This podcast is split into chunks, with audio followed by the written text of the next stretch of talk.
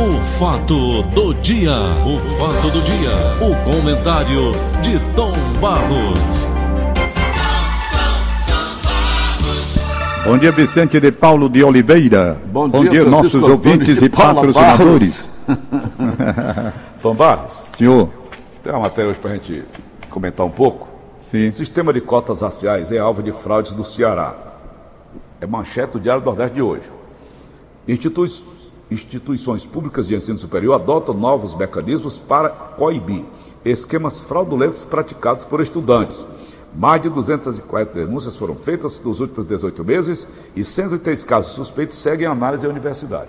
Ô Tom, essa cota chamada racial, por si só, ela não já está demonstrando racismo, não? Preconceito? Digo mais ainda, eu até comentei antes. Um Barack Obama desse precisou de cota racial para chegar onde ele chegou? Pois Foi é. Harvard. Aqui a alegação, Paulo, é de que. Grandes escritores, como foi Machado de Assis, que era pardo, Isso. e tantos e tantos outros. Santo Eu. Agostinho, rapaz, chegou a santo, era negro. Então, Tomás, eu te pergunto, isso aqui foi criação da cabeça de alguém interessado é, é, é, nessas chamadas minorias raciais, sexuais, enfim. É, Paulo, indígenas, é um inclusive, também. polêmico. Como é que Você você, analisa razão. tudo isso? Eu, eu sou contra isso aqui, achando cota racial, entendi, como se a gente que fosse pardo, a gente fosse negro, que fosse índio, fosse mais burro do que os brancos. Faz sentido? É, eu entendo a sua colocação, eu entendo. Ah. Entendo perfeitamente. Inclusive, esse, esse assunto sempre foi muito polêmico. Sempre foi. Muita gente quer sempre, sempre, desde quando criaram as cotas, porque, como você disse, há aquela observação de que uma cota para esse pessoal aqui, que talvez não tenha as mesmas condições de qualidade dos outros, não é isso que passa a impressão? A impressão Não é? que é, não tem a mesma Impressão. inteligência. o mesmo Entretanto, eles querem entender, dentro da cota que foi criada, exatamente porque os negros, discriminados como sempre foram, e ainda de forma velada continuam sendo discriminados, não têm as mesmas oportunidades de preparação, as mesmas oportunidades que os outros têm. Ô, então Tom, eles teriam. Tom eles Barros. teriam oi. Você fala a forma velada, a forma velada essa é a mais cruel que existe. É, é incrível. Quando o cara é racista e demonstra que é racista, a gente se afasta dele, tudo É. bem. Eu e tenho quando o cara é uma- racista, que dá tapinha nas tuas costas, você é o melhor do mundo. Esse é de lascar, meu Mas nós irmão. temos que combater, sabe, Paulo? Nós temos que combater o racismo. Porque se você não combater e deixar assim correr frouxo, né, os racistas, eles É, são terríveis. Ora, o né, cara Tom? que é racista por si só já revela quem ele é, né? Que alma ele tem, não é verdade? Que sentimento ele tem? Sentimento de ser superior, uma raça superior, que é isso. Isso não existe. Olha, eu estou aqui com Mas um o cara, o cara que pratica, pratica racismo, é intolerante, né? É, ele é claro. radical em tudo. Pode Claro. prestar atenção. Olha, eu estou com um assunto aqui que me preocupou de certo modo quando eu li o Rádio Notícias Verdes Mares de hoje, aqui Hum. com relação ao estado do Ceará. Eu vou dar uma pincelada geral e vai bater inclusive nessa questão do negro também, que eu quero mostrar como o negro ele pode ser vitorioso e grande vitorioso, mostrando que não tem nada de inferior a ninguém. Inferior a ninguém, a seu ninguém. Essa conversa ele está dizendo o, negro é inferior que a raça branca, a ariana, sei lá. Tudo isso é, não tem nada a ver. Tem nada a ver. Então veja bem, aqui no estado do Ceará, notícia do Rádio Notícias Verdes Mares agora há pouco. Uma preocupação porque com a pandemia todo mundo concentrou atenções na luta contra o coronavírus. E a vacinação contra outras doenças foi negligenciada. É. Então, resultado: a possibilidade da volta de doenças que eu estava lendo hoje, perigosas doenças como poliomielite, que é a paralisia infantil, o sarampo e a meningite no seu estado, no seu tipo mais grave. Então, houve uma negligência na vacinação. Essas doenças elas estão praticamente erradicadas, porque se as pessoas cuidarem da vacinação bem direitinho, cumprindo aquele calendário nacional, aí não há possibilidade de a doença acontecer. Entretanto, como tudo foi direcionado à pandemia, e naturalmente isso teria de ocorrer, as pessoas negligenciaram. Quando foi feito o levantamento aqui no estado do Ceará, há essa preocupação porque o calendário, as pessoas não obedeceram para ir buscar a vacina no tempo certo para as crianças, principalmente as crianças com relação a uma poliomielite, que é uma doença desgraçada, a poliomielite. Aí eu vi que o Ministério... Poliomielite é a paralisia, é, Tom? É a paralisia infantil. Uhum. Aí eu vi que o Ministério, o Ministério da Saúde está anunciando a compra de vacina, essa da Inglaterra, e quer vacinar logo, já agora no mês de dezembro, janeiro, 15 milhões de brasileiros, certo? Uhum. 15 milhões de brasileiros. É pouco. Mas eu estou dizendo só para bater o centro, porque eles querem 100 milhões. Mas eu estou dizendo para largar logo, pegar daquele pessoal que está na faixa de risco, chama logo esse pessoal que está perto de morrer mesmo, entendeu? Está ali na boquinha com tudo que é de doença aí, é, comorbidade, como eles chamam, para proteger essa turma primeiro e 100 milhões, porque nós temos 200 milhões. Então, com 100 milhões, você teria, você teria metade da população vacinada. Isso faria com que o vírus não, não tivesse, portanto, a oportunidade de correr solto, porque ele encontraria um bloqueio em 100 milhões, a metade da população, não é? Então, e iria vacinando ainda, né? naturalmente. Né? Eu estava vendo aqui o preço dessa vacina, e esse é o assunto que eu ia trazer e vou trazer agora. Hum. Eu estava vendo o preço da vacina. 40 dólares. Quando eles estão cobrando. Não é? E claro que vai haver a procura do mundo todo pela vacina da Rússia, vacina da Inglaterra, de Oxford. Então, o preço da vacina, quanto é o preço da vacina? E logo me veio, rapaz, a lembrança, mais uma vez, a lembrança de um homem que eu admiro e que foi profundamente emocionado quando eu vi assim numa sala, eu, ele e o Augusto Borges, que foi o Albert Seib.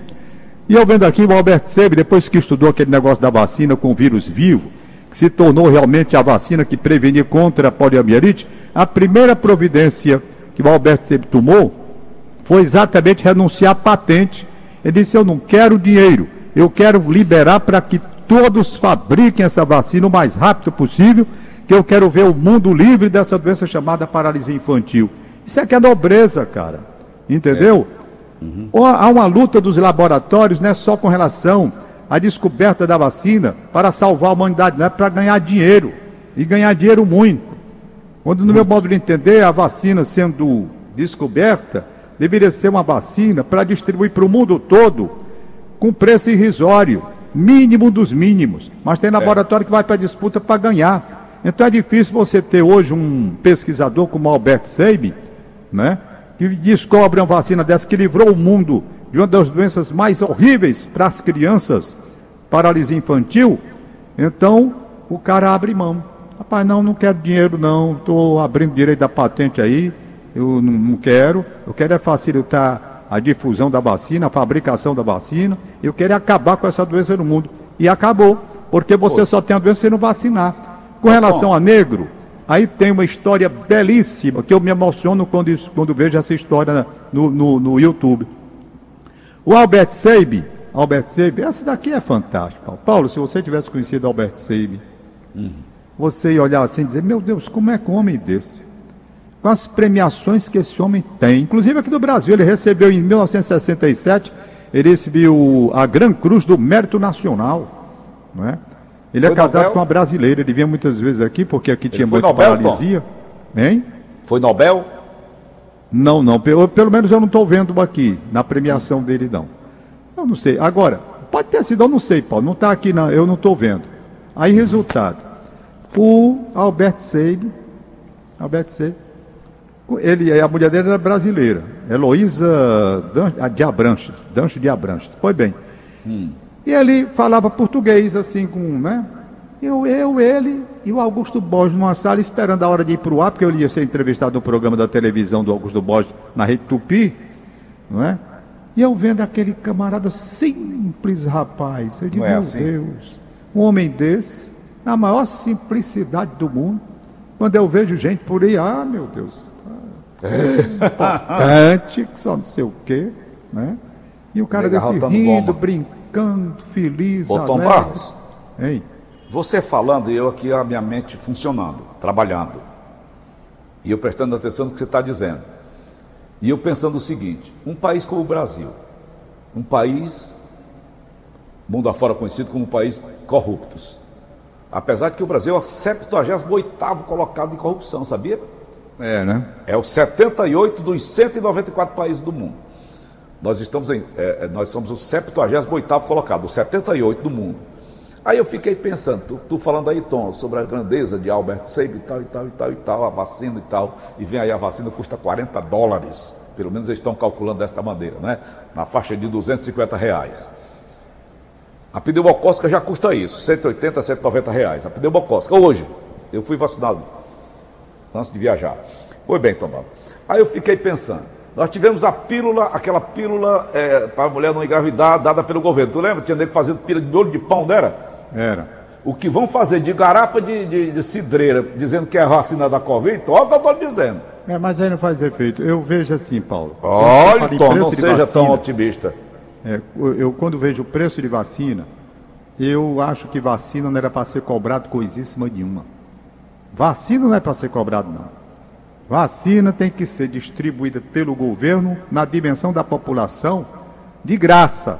É o retorno dos impostos que a gente paga, né, Tomás? Por quê? Porque é para salvar a população toda. Toda. Quem tiver dinheiro que compre a vacina, mas ela é, ela é para ser divulgada, é para ser distribuída gratuitamente, como era essa daí, a do Albert Seib na época em que surgiu. Foi em 1955. 1955 década de 50. Anos. Entendeu? Então, eu vejo assim, é a minha opinião. Uma vacina contra essas, todas essas doenças aí, essas vacinas têm que ser de graça para todo mundo. O valor claro. da vida. Quantos habitantes tem o Brasil? Tanto papai manda fabricar vacina no número de habitantes para todo mundo ter direito à vacina. É Nós não tá pagamos impostos tão não. caros, né, Tom Barros? Hein? Nós não pagamos Rapaz, uma vacina por 250 reais, num salário Tem que mínimo. De alguma forma uma vacina de 250 reais, num salário mínimo de, de 1.045 reais. Tá, é metade do salário. Não está errado. A vacina é para ser distribuída gratuitamente para todos, para todas as pessoas do mundo. Como disse aí o Alberto Seib, quando ele se referiu e mandou quebrar patente, rapaz, não tem negócio de patente aqui não. Foi assim, eu quero é que o mundo se livre da doença. Olha o pensamento do cientista. O Alberto é. Seib está sepultado no cemitério nacional de Arlington, lá onde está o presidente Kennedy e os grandes heróis dos Estados Unidos. Entendeu? Uhum. Então. Ele era americano, era Tom? Não, na verdade é o seguinte. Ele nasceu numa localidadezinha que hoje é Polônia, mas na época era da Rússia. Então, originalmente, ele nasceu, na época esse território era da Rússia. Mas ele cedinho foi para os Estados Unidos. Mil, eu estava até lendo hoje pela manhã, deixa eu ver se eu localizo aqui. Você conhece é... a Polônia, Tom? Não, conheço a Polônia não. Terra do 1921. Carol assisti o filme de Santa Faustina, era ah. polonesa ela. Ela falava com Jesus Cristo quando ele é, né? instituía né? a divina misericórdia, Tom. Você está falando aí vacina de graça, que o Bolsonaro escute o que você está dizendo, que o presidente Jair Messias Bolsonaro seja o salvador. Não, o governo brasileiro vai distribuir de graça. Dos brasileiros. O brasileiro vai receber e vai distribuir a vacina de graça. O governo brasileiro vai fazer isso sim. Ah, ele vai receber e tá vai distribuir. Entendeu? Eu estou dizendo é a compra lá na base, que é muito caro, então o preço deveria ser menor. Ah, sim, sim, sim. Mas a distribuição vai ser de graça aqui. Ah, a, com relação ao, ao, ao Albert Seime, ele em 1921 ele foi morar nos Estados Unidos com a família. A família mas se mudou. da Polônia. Ele nasceu numa localidadezinha da, que é Polônia hoje, mas na época era da Rússia. Hum. Pertencia à Rússia na época. Hoje hum. é da hum. Polônia. É um nomezinho até esquisito. Beatis, Beatis, sei lá como é o nome aqui. Nome esquisito da cidade onde ele nasceu. Pois bem, para terminar. Pouco antes dele inventar a vacina e a vacina fazer efeito, nasceu uma negra belíssima ah. chamada Vilma Rudolph. Certo? Vítima hum. de discriminação racial nos Estados Unidos naquela década de 50. Ela nasceu antes, ela nasceu antes da vacina ser inventada. E ela contraiu a poliomielite e a paralisia infantil. Essa menina. Então, claro, como qualquer criança com paralisia infantil sofreu. A mãe dela, porém, a mãe dela, meteu na cabeça que ela ia se recuperar da doença. E olha que não tinha vacina ainda. Hum. A mãe dela tinha que andar 80 quilômetros, ela era negra, e, e tinha um hospital para negro. Por aí você vê a discriminação. Quando você estava falando em cota aí, eu estava me lembrando. Hein? Chamava os coloredes. Pois é, aí tinha um hospital para negro. Quer dizer, era discriminação total. E a mãe dela cismou do tempo e disse: Minha filha vai andar. Essa minha filha vai andar. Ela andava duas vezes por semana para esse hospital para negros e fazia o tratamento. Ela voltava para casa e todo dia, quatro vezes por dia, ela pegava essa menina e largava o pau a dar massagem na menina, na perna, principalmente. Tem até uma foto dela na época em que ela usava aqueles aparelhos, tem uma hum. foto assim, E ela lá, sabe, massagem da menina. Cismou, a mãe. E, e o tempo foi passando, e a menina crescendo, e seis anos, e sete anos, e oito anos, e a mãe lá. Para o hospital duas vezes, e para casa, e pau na máquina. Tome massagem nas pernas da menina. Quando foi com 11 anos, essa menina deu a impressão de que ia conseguir andar. Ia conseguir andar. E a mãe dela aí foi que se animou e pau na máquina. Tome massagem, massagem, massagem. Disse que a mãe foi de uma dedicação extraordinária. Vilma Rodolfo. Rapaz, com 12 anos a menina começou a andar. Começou a andar. E a mãe continuou. E a menina começou a andar normal e ficou normal e começou a correr. E começou a correr. Moral da Meu história. Moral da história, Paulinho Moral da Oliveira. história. Campeã na Olimpíada de Roma. Grande Vilma Rousseff. Três medalhas de ouro. Eita, Três pau. medalhas de ouro. Certo? Por aí você tira. A Nos 100 providência metros, né? a prova mais difícil. 200 metros também. E no revezamento. O que, que você quer mais? O que, que você quer mais? Vilma Rodolfo. Quem quiser, tem ela correndo em Roma em 1960. Não é? Você esperar pela vontade dos outros, tava lascada. estava lascada, né? Aos nas 16 anos, qualificou-se para fazer parte da equipe feminina dos Estados Unidos de revezamento. Aí virou celebridade nos Estados Unidos. Tem foto dela aqui com o John Kennedy, né? Então, Então, em Roma, ela o- foi ouro. Fez o, ouro. o- Nos o- 100 metros rasos, em Roma, que é a corrida mais veloz. Ela foi ouro nos 200 metros rasos. Hum. Ela foi ouro em revezamento 4 por 100. Ô, Tom, Certo? Hein? o rei da flatulência, Hitler, Adolf Hitler, teve de engolir a seco quando aquele negão ganhou lá dentro da Alemanha, foi lá em Berlim. Jesse Owen. Jess Owen É, foi ele. calou o peidão, não foi o Hitler? Foi, foi. É. Calou. Calou. Calou mesmo. Ele, ele foi-se embora. Rapaz, foi um negócio sério. Ok, Tom. Então, beleza. essa, Amanhã- essa, essa menina, quem amanhã, quiser dia, ver, dia dos pais, tem né? Dia vídeo aí pais, da é dia Vilma correndo. Tá vendo? Então, pronto, é o que eu quero mostrar isso. Nós certo. temos várias maneiras, as pessoas que se superam. Você pega uma vacina dessa aí, vai cobrar tão caro? Cobre o valor. Claro, se você fez a pesquisa, se você gastou, se você investiu, você tem direito a um retorno. Eu sou contra, é o retorno exagerado, é a exorbitância. Que pega uma vacina, coloca lá em cima quando o mundo todo está precisando. Por isso que É. eu quis enaltecer aqui essa figura que eu conheci, Deus me deu a felicidade de conhecer pessoalmente, um homem simples, passei com ele mais ou menos um- uma meia hora, um pouco mais, que ele chegou mais cedo lá na, na Rede Tupi, na, onde é hoje o, a holding do Grupo S. Queiroz, foi ali o encontro, não é? E nós ficamos conversando, e eu fiquei, até hoje eu sou impressionado com esse homem chamado Albert Seib, pela grandeza dele e pela simplicidade. Aliás, os grandes homens são humildes, né, Paulo? Você nem conhece. É impressionante, né? Quer que eu cite um? Já, já. Diga, meu filho. Queiroz. Era, exatamente. Eu trabalhava na Rádio Povo FM, um dia de sábado à noite. Eu tô lá no microfone, peguei 10 horas para ir até as duas da madrugada, porque eu nunca enjeitei horário para trabalhar. Você me conhece, você sabe disso, né, Tom? É. Nunca enjeitei horário para trabalhar. O importante é trabalhar. E me davam esses horários absurdos. Dia de sábado, de 10 da noite às 2 da madrugada. Meia-noite chega ele e o doutor Demócrito, Duma, que era o dono da empresa. O Edson Queiroz queria conhecer a Rádio, a Rádio Povo FM. Por que é que a gente tinha derrubado a rádio dele, né? 93 na época, que era toda eletrônica. Não tinha nem comunicador. E eu tô no estúdio fazendo lá o horário. Estúdio pequenininho, tamanho do banheiro desse aí da rádio. É um estúdio reserva que tinha. E eu tô lá, eu o operador, a minha mulher, a Joana, estava até comigo. Sentadinha ali do meu lado. Aí entraram os dois. E o doutor Demócrito foi mostrar para ele. "A- Aqui é, é assim, assim, assim, assim, assim. Peraí, o locutor vai já falar. Terminou lá a música, eu falei. Povo FM, o som da gente. Ele disse, é isso aqui. Ah, isso é ao vivo, é ao vivo. Começa o nome, meu filho, Paulo, Paulo Oliveira. Ficou olhando para mim. Foi a primeira vez e única que eu vi o Edson Queiroz na minha vida, que é o nosso fundador, né, Tomás? É. A simplicidade deste homem. Sempre foi. no estúdio, ela sabia quem era, rapaz. Ele sempre foi muito simples. Simples. Um Sempre foi muito simples. Só lembro dele a gente andando naquelas ruas lá no Rio Grande do Sul, meio da rua, né? Atrás daqueles. Naquelas lojas lá, não era para fazer compras? É. Tem umas histórias engraçadas, rapaz, com relação. Edson Queiroz, o fundador do nosso grupo, eu tive a oportunidade de um contato maior com ele na época em que ele foi comprar esse edifício que, onde funciona a holding hoje do grupo Edson Queiroz. Ele foi comprar aquele edifício ali.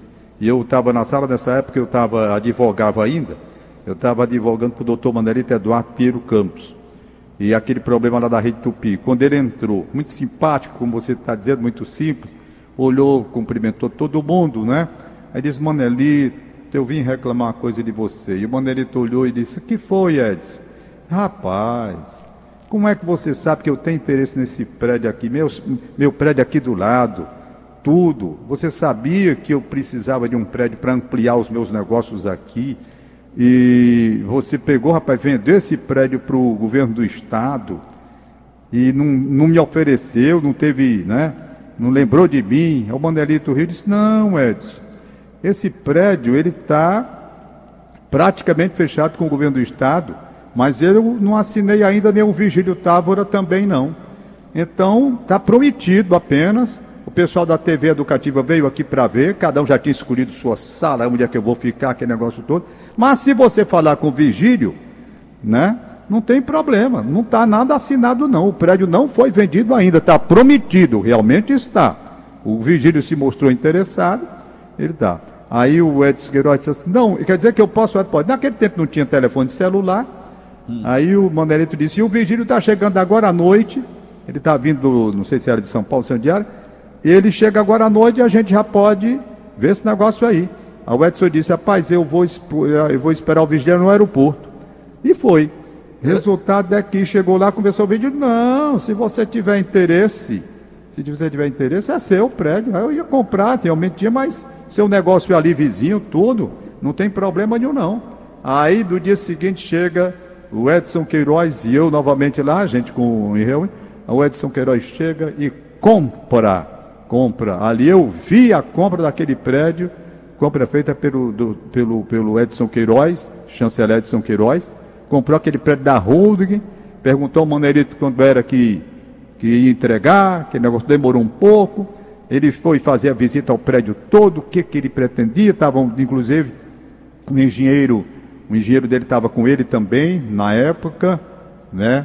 E o certo é que eu vi todo esse negócio, ele sempre muito simples, muito simples. Aí a compra foi feita, o prédio hoje é da, do Grupo Edson Queiroz, eu trabalhava lá, onde funcionava a rede Tupi de televisão. Ele gostava, Paulo, de reunir, sabe aonde? Aí, não sei, a cantina aí?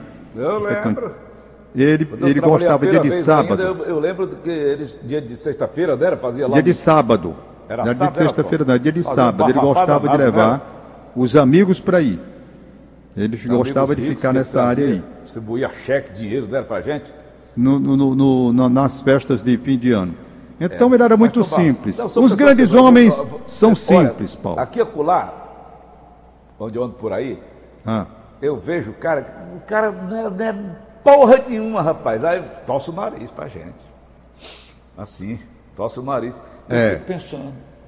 Tá, Gereissati, estava no hotel lá em Brasília, quando o Tasso foi assumir o PSDB, presidência. Fomos eu, Bonfim e o Sadar. O, o Denilson era quem fazia o meio de campo, né? Todinho, Denilson Ah. Pinheiro. Denísio. E eu estava na porta do hotel esperando a hora de ir para lá, para o centro de eventos lá, de conversa, ah, onde ia haver a convenção lá. E eu estava lá fora esperando, tinha uns seguranças assim, segurança, tudo de paletó preto e tal. Aí eu perguntei, Denilson, que hora tá sem pegar a gente? Pô, os seguranças ficaram mangando de mim, Tom? Ficaram mangando de mim, lá, o segurança. É. Mangando de mim. Olhando para mim rindo. Aí, fuleiragem aí. Aí, deu 10 minutos, eu Tasso riscou com o carro lá fora. Paulinho, bora, meu filho. Ficaram olhando para mim. Quem é esse cara, meu? Ainda não tinha a parabólica né, no ar, né, Tom? É. E ele simplesmente foi lá, desceu, é. falar comigo, conversou com todo mundo. E eu fico olhando essas pessoas muito ricas, elas são muito humildes. Você vai conversar com o Edson Neto desse aí, você passa o dia todo conversando com ele, né? É, A Paulo, a- a- esposa as pessoas, as pessoas são assim, né? São a assim, simplicidade, a humildade. Eu não posso, eu não posso deixar, hora, né, o, dia, o dia inteiro. é, eu não Hein? posso deixar São homens visivelmente ricos, extremamente ricos, e são de uma humildade É. Eles assim, conseguem separar as é coisas, sabe? Coisa nenhuma, Eles rapaz. sabem separar as coisas, sabe? Eu não posso deixar passar essa oportunidade sem fazer um registro muito especial também ao nosso querido saudoso Ivens Dias Branco, também um exemplo de simplicidade e de humildade, né? indiferentemente a todo o império que construiu, um homem que era simplesmente admirado, querido pelos seus colaboradores e funcionários, era um homem muito querido, com carisma que tinha, exatamente por essa simplicidade. Então são coisas da vida, ah, se todos fossem assim, né? Ah, Mas está aí, todos fossem portanto, portanto, esse nosso programa de hoje foi praticamente dedicação ao Albert Seib, que eu digo como exemplo de quem inventou uma vacina para acabar com a poliomielite, acabou com a poliomielite no mundo, poliomielite, não é? É, querendo, negócio de patente aqui não tem, como ele disse, vamos fabricar vacina, pois eu estou dizendo hoje. Ah, se homens assim existissem hoje para baratear essas vacinas, não apenas as vacinas, as vacinas contra coronavírus, não. essas vacinas todas, todas que a população deveria ter acesso. Por exemplo, vacina contra hepatite, quanto é que está o preço de uma vacina dessa? Essa Ah, vacina é para estar distribuída para o Brasil todo de graça, rapaz. Entendeu? É. Entretanto, você vai fazer uma vacina dessa, é 200 pau, sei lá. Entendeu? por aí. E se Ok, tiver Tom. dinheiro, tem. Se quem não tem, que fica exposto à doença. Eu acho isso muito errado. Ô, Tom, Eu acho que toda vacina, toda, ela deveria ser de graça para todo mundo ter direito. É a versão Ok. que eu tenho. ô, Tom, domingo, dia dos pais. É, vai ser um dia dos estarei pais aqui, assim um pouco diferente, né? filhos. Hoje eu sou pai, né? Nossos pais já se foram. É, Hoje vai ser, nós. vai ser um dia um pouco diferente, porque na verdade o, o dia dos pais, como antigamente, que a gente podia reunir todo mundo e abraçar e beijar, e Eu aquele ainda reúno, todo. viu, Tom? Hein? Eu ainda reúno. Não, reunido é para reunir, eu estou dizendo é para abraçar e para beijar, né? Tá proibido, né? Você não Tá, pode. negócio de beijo eu não gosto, não. Eu gosto, eu gosto de abraçar e beijar meus Eu tenho filhos. mania de beijar minha cabeça, eu digo, rapaz, não gosto de beijar a cabeça de artista.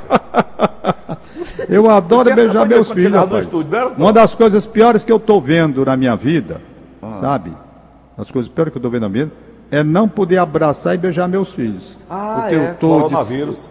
Coronavírus. Eu estou com 73 anos É. e a recomendação é de que eu não faça isso. Mas eu sinto muito. Eu não Tá posso certo. abraçar nem meus filhos, nem meus netos, rapaz, coisa mais chata.